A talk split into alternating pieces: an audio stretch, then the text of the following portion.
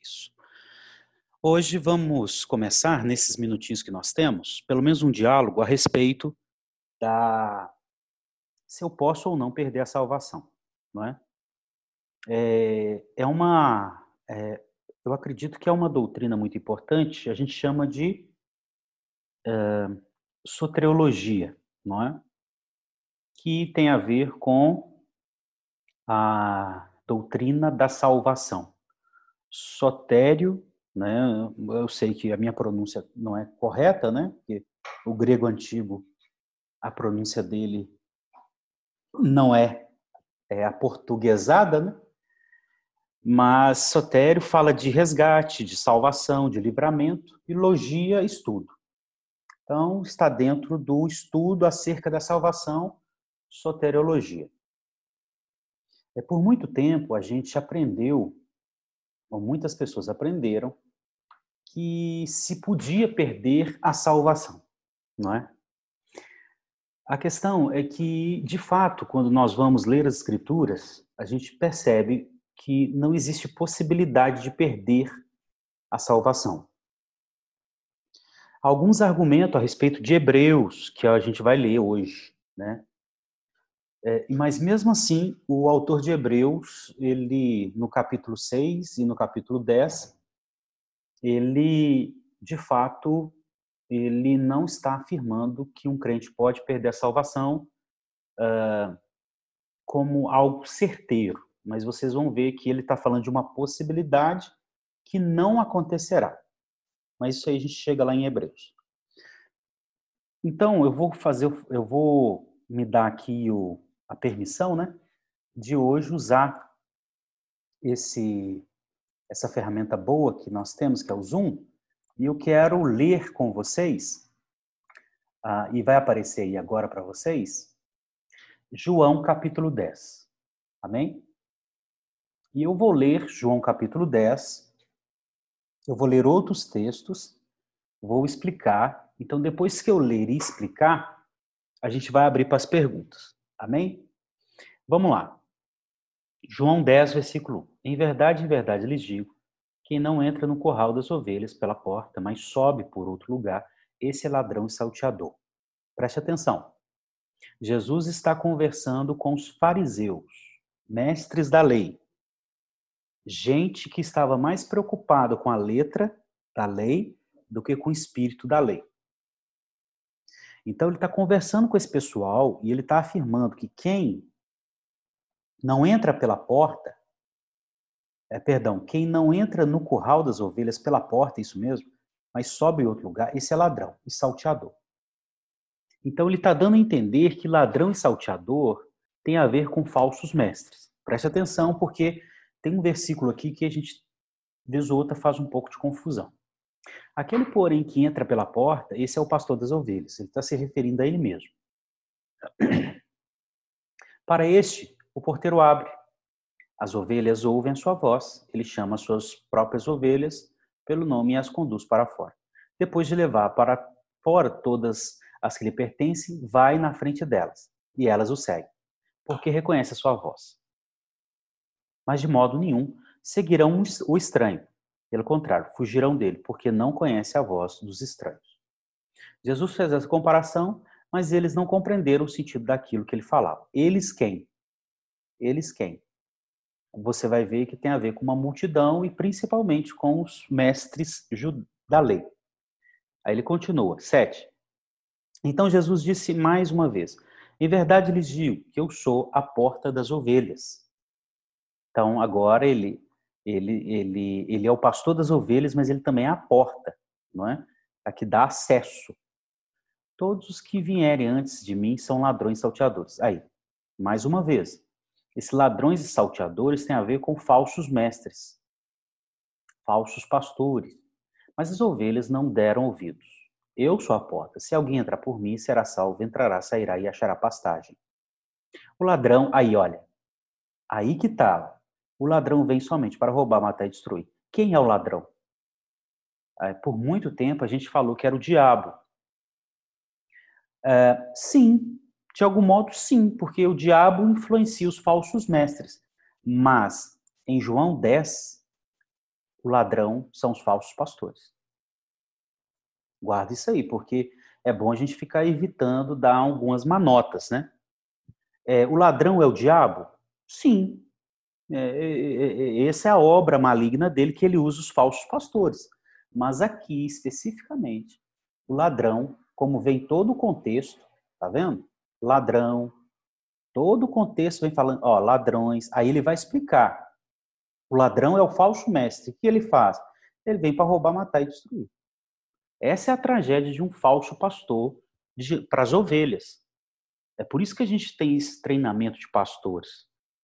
Porque um falso pastor, ele destrói as ovelhas, ele mata as ovelhas, ele rouba as ovelhas. É muito sério isso. E eu vim para que tenham vida e tenham em abundância. Então, enquanto um falso pastor, um falso mestre, destrói as ovelhas, Jesus dá vida em abundância para as ovelhas. Eu sou o bom pastor. O bom pastor dá a vida pelas ovelhas. O mercenário, que não é pastor, a quem não pertence as ovelhas, vê o lobo chegando, abandona as ovelhas e foge, então o lobo as arrebenta e dispara. O mercenário foge porque é mercenário e não se importa com as ovelhas. Eu sou bom pastor, conheço as minhas ovelhas e elas me conhecem. Assim como o Pai me conhece, eu conheço o Pai e dou a minha vida pelas ovelhas. Ainda tenho outras ovelhas, não deixe aprisco. Opa, Tá vendo? Ele está pregando para judeu e ele está falando que não que tem ovelhas de outro aprisco, que não está nesse aprisco, melhor dizendo, perdão, que não está no aprisco. E aí ele diz, deixa eu só ver aqui, parece que está uma, ah, a luz chegou aqui, beleza. Continuando. Deixa eu fechar aqui, beleza.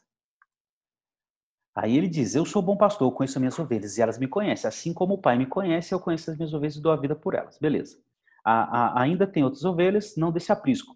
Eu preciso trazer também estas.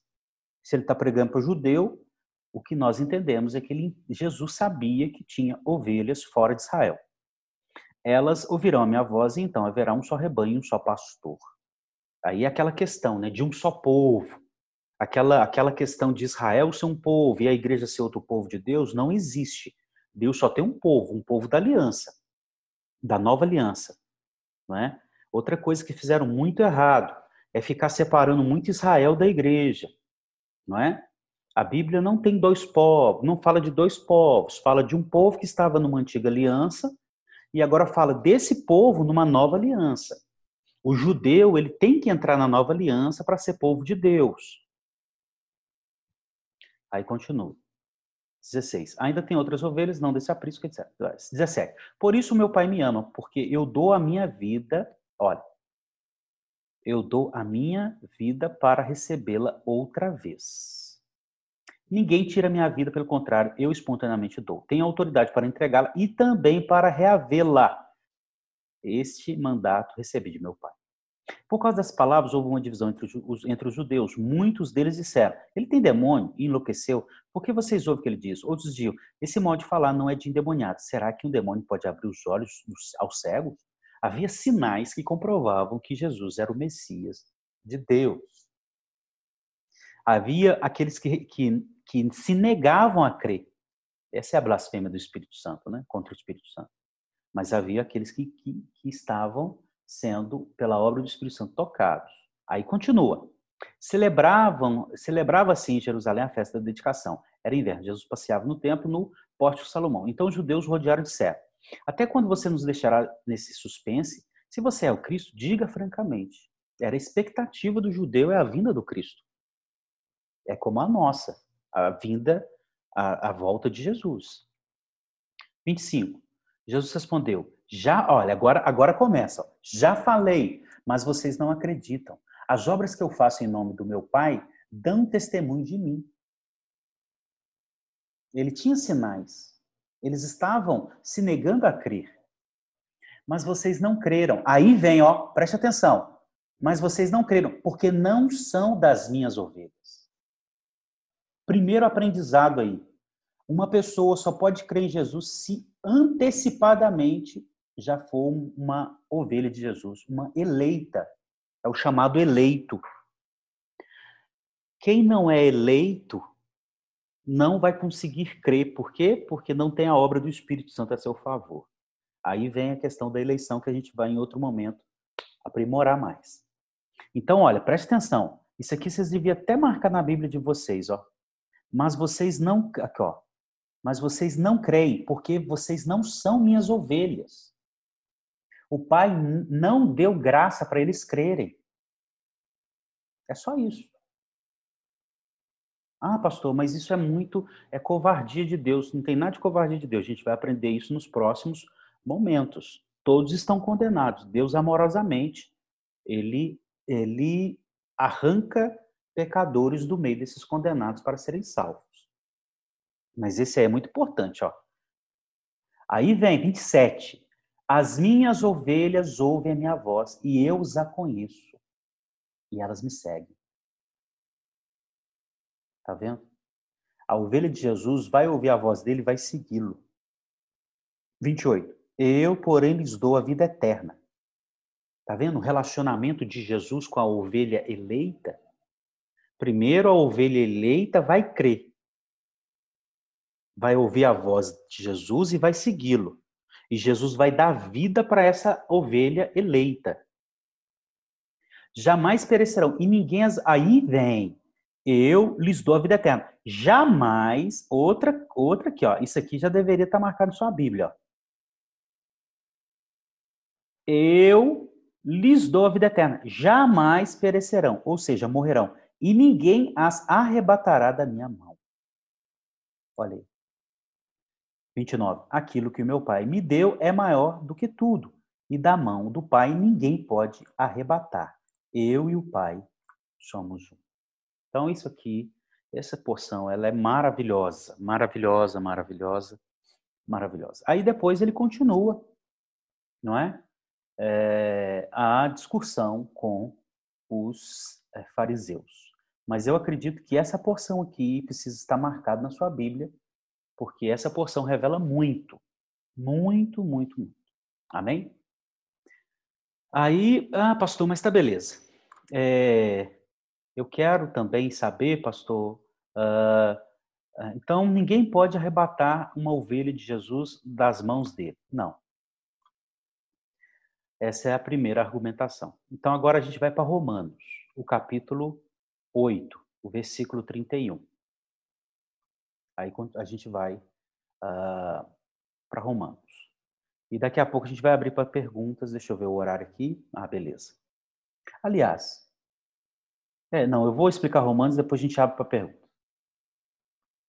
Diz Romanos 8, preste atenção. Romanos 8, Paulo está falando a respeito do Espírito Santo. O Espírito Santo que é dado, a vida pelo Espírito Santo, não é? Ele fala da bênção dessa vida do, pelo Espírito Santo, os sofrimentos que pelo Espírito Santo a gente vai vencer, né? Fala da intercessão do Espírito Santo. Aí ele chega no versículo 31. Aí ele diz assim, olha, que diremos então à vistas destas coisas? Qual coisas? E os que predestinou, a esses também chamou. E os que chamou, a esses também justificou. E os que justificou, a esses também glorificou acerca dessas coisas. Esse mistério de Deus de ter a sua ovelha eleita, de chamar e acordar essa ovelha do, da, do som da, do pecado, da morte espiritual, de justificar essa ovelha, torná-la inocente por obra de Cristo na cruz e também glorificar essa ovelha na volta de Jesus Cristo. Aí ele vem. Que diremos então a estas coisas? Se Deus é por nós, quem será contra nós? ok? Se Deus é por nós, ele providenciou tudo para nossa salvação, quem será contra nós? Aquele que não poupou seu filho, porque Deus levou em conta todos os nossos pecados e despejou o justo pagamento, a ira, sobre Jesus Cristo. Mas por aquele que não poupou seu próprio filho, mas por todos nós o entregou, será que não nos dará graciosamente com ele todas as coisas? É aquela questão de eu sou salvo, eu estou sendo salvo e eu serei salvo. Eu sou salvo de fato em Jesus Cristo, eu estou sendo salvo no sentido da maturidade e eu serei salvo no sentido de ganhar um corpo glorificado. Aí vem 33. Quem tentará acusação contra os eleitos de Deus? Quem? se o pecado está pago, quem vai acusar os eleitos? É Deus que os justifica. Se a justiça de Deus foi despejar sobre Jesus o pagamento, a punição dos meus pecados, essa é a justiça de Deus. Ao invés de Deus despejar em mim, ele despeja em Jesus. É chamada a justiça de Deus. Então, quando ele faz isso, ele me inocenta. Eu me torno um justo. Ou seja, alguém que não pode mais ser condenado por causa do pecado ou dos pecados. Quem os condenará? Se está pago o meu pecado, quem é que vai me condenar? Se eu não tenho dívida com Deus. É como diz um presidiário: se a minha se a minha prisão está paga, eles falam até um outro termo. Se está pago, ninguém pode cobrar. Aí Paulo vem: quem os condenará? Se os pecados estão pagos, quem é que tem condições de condenar alguém que os pecados estão pagos? É Cristo quem morreu. Ou melhor, quem ressuscitou, o qual está à direita de Deus e também intercede por nós. Quem nos separará do amor de Cristo?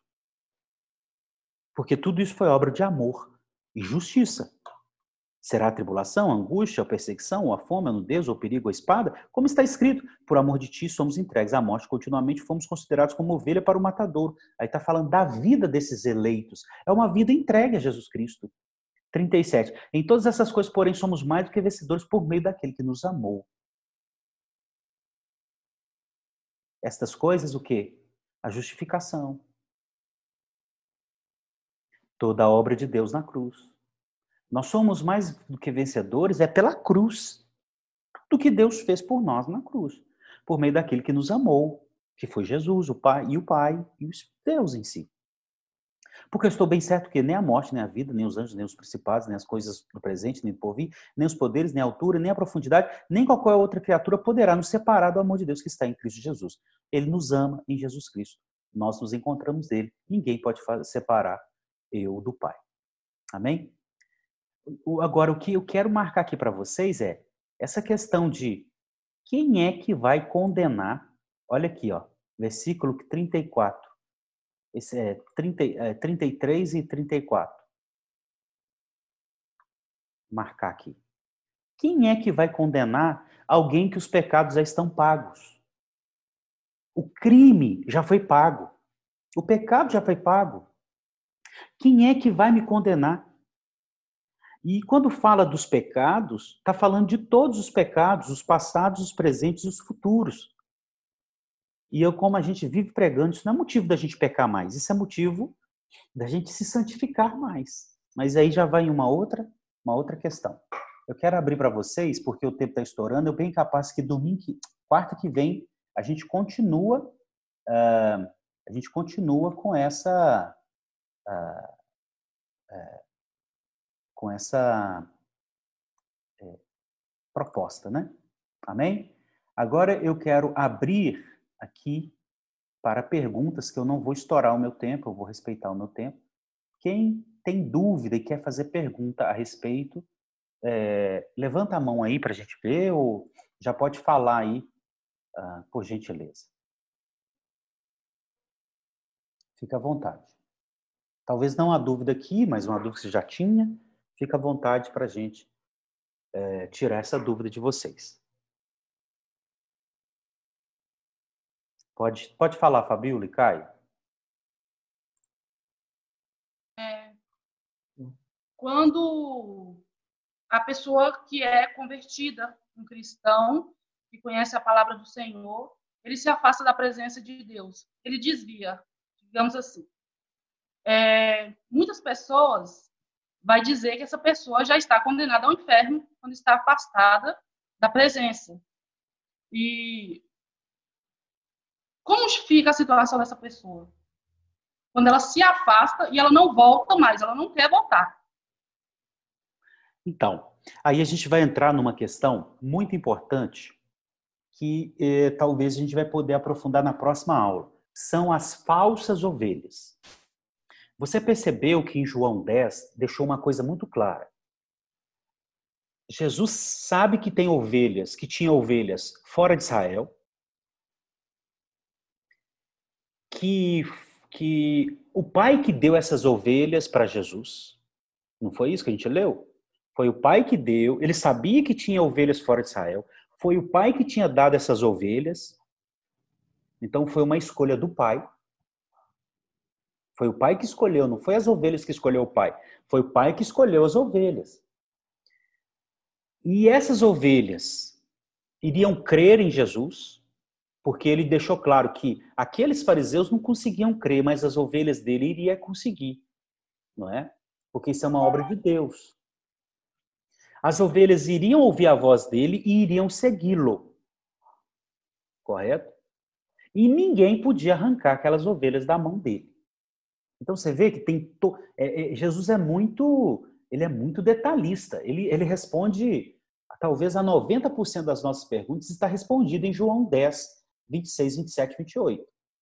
Então, Fabíola, a primeira questão é, é a ovelha de verdade volta para o pastor. A ovelha de mentira nunca foi do pastor. Ela pode estar entre o rebanho da igreja local. Entende? Essa ovelha de mentira, aliás, tem um bocado. Ah, pastor, mas batizou. Então, batizou é, é a igreja é a igreja olhando para aquela pessoa e dizendo: olha, a gente está vendo sinais de nova vida. E aquela pessoa está dizendo: olha, eu creio em Jesus. Ok? Mas tem pessoas que sabem mentir ou disfarçar esses sinais. Eles não são genuínos. Então, Fabiola, aí a gente tem que ver. Pastor, se for uma ovelha genuína, que ela esfriou na fé, o que, que vai acontecer com ela? Ela vai aquecer na fé. Eu vou depois até abrir um versículo em 1 Pedro 1,5, para você ver que quem protege as ovelhas de Jesus até a volta de Jesus é o Espírito é Deus dando poder, né? Então, se é uma ovelha verdadeira e ela esfriou na fé, ela vai voltar para Jesus. Agora, se é uma ovelha de mentirinha, ela não volta para Jesus porque ela nunca foi de Jesus. Depois a gente também vai ler um versículo que o apóstolo João diz que os apóstotas estiveram no nosso meio, mas nunca foram um dos nossos. Isso acontece muito com os apóstotas, né? Existem apóstatas pastores para você ter uma ideia. Entende? É por isso que a igreja ela precisa ser muito é, atenta em tudo. Porque tem é, ovelhas, irmãos, que eles estão no nosso meio, mas nunca foram um dos nossos. Eu vou ler bem essa porção que João fala. Amém? Então, assim, resumindo, Fabíola, uma ovelha de Jesus pode esfriar na fé porque está pecando? Sim. Ela pode perder a alegria da salvação porque está pecando? Sim. Se ela continuar dando muita vazão para aquele pecado, a alegria da salvação vai esfriando? Vai. Ela perde a salvação? Não, porque o texto de João diz que não. Mas aí o que, que acontece? É, certamente, antes da morte dessa pessoa, Cristo, o Espírito, traz ela novamente para uma vivência próxima de Jesus uma fé reaquecida em Jesus. Amém? Agora, o que a gente tem visto, é, a gente tem visto ovelhas esfriando da fé, verdade, mas a gente tem visto muita gente que nunca foi ovelha saindo, mas na verdade nunca foi ovelha. Amém? Então, assim, o crente, ele pode esfriar na fé? Pode, mas Jesus traz ele de volta. Agora, a falsa ovelha nunca teve fé. Ela se afasta não quer Jesus é porque, na verdade, nunca teve a fé que o pai dá para a ovelha. Entende? Amém? Então, pode... Amém. Amém. É, a gente tem mais textos. Agora já são sete, oito, né? Eu não sei como que está é, o compromisso de vocês, mas eu quero ler esse é, é essa porção que eu acabei de falar. Eu vou abrir aqui para vocês e eu vou. Deixa eu abrir aqui, só para vocês marcarem na Bíblia de vocês também, que é. Eu vou compartilhar a tela novamente, que é primeira carta de Pedro, capítulo 1, versículo 5. Aqui, olha. É outra que tem que estar marcada na sua Bíblia.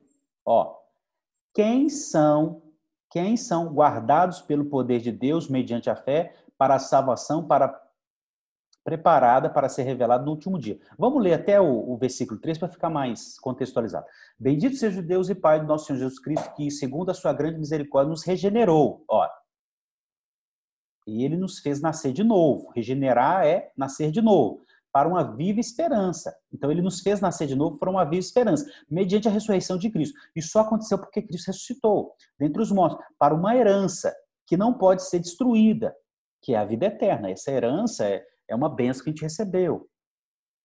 Que, que não pode ser destruída. Olha, veja, a herança de Deus não pode ser destruída que não fica manchada, que não murcha. Tá vendo? Essa herança de Deus não pode ser destruída, não murcha, não pode ser manchada e que está reservada nos céus para vocês. Está falando da vida eterna, a vida com Deus para sempre.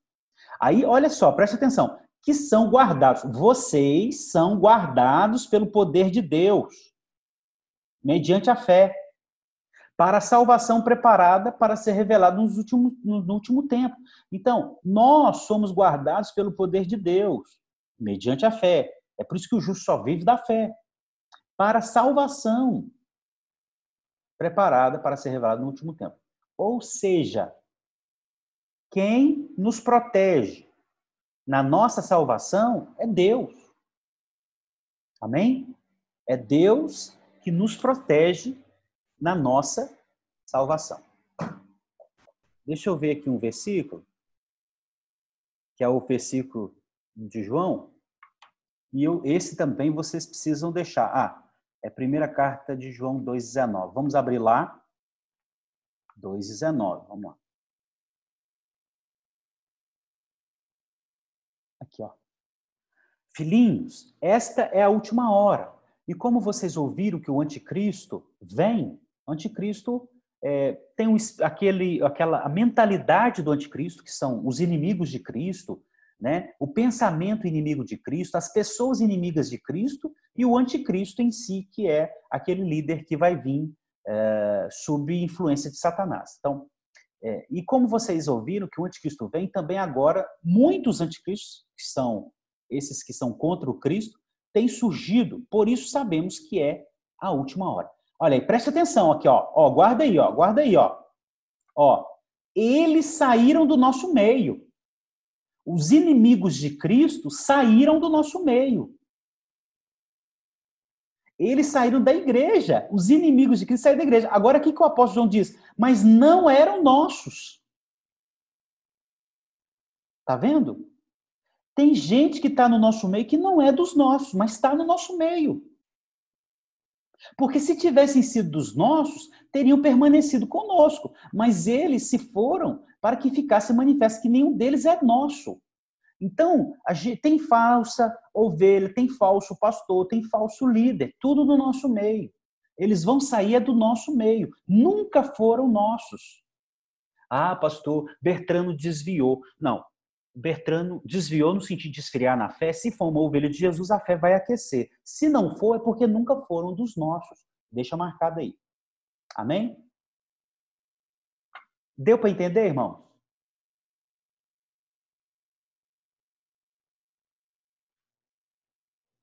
Eu vou finalizar agora e eu acredito que a gente vai continuar esse diálogo na próxima quarta. Amém?